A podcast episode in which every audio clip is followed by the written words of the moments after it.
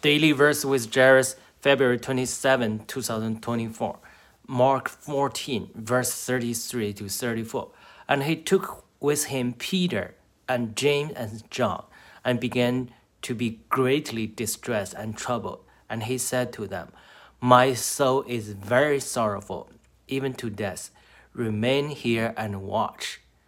Uh, the pain in Jesus' soul when he was praying in the Garden of Gethsemane was so real, and his uh, price, the price he paid for our salvation, is so true and so great.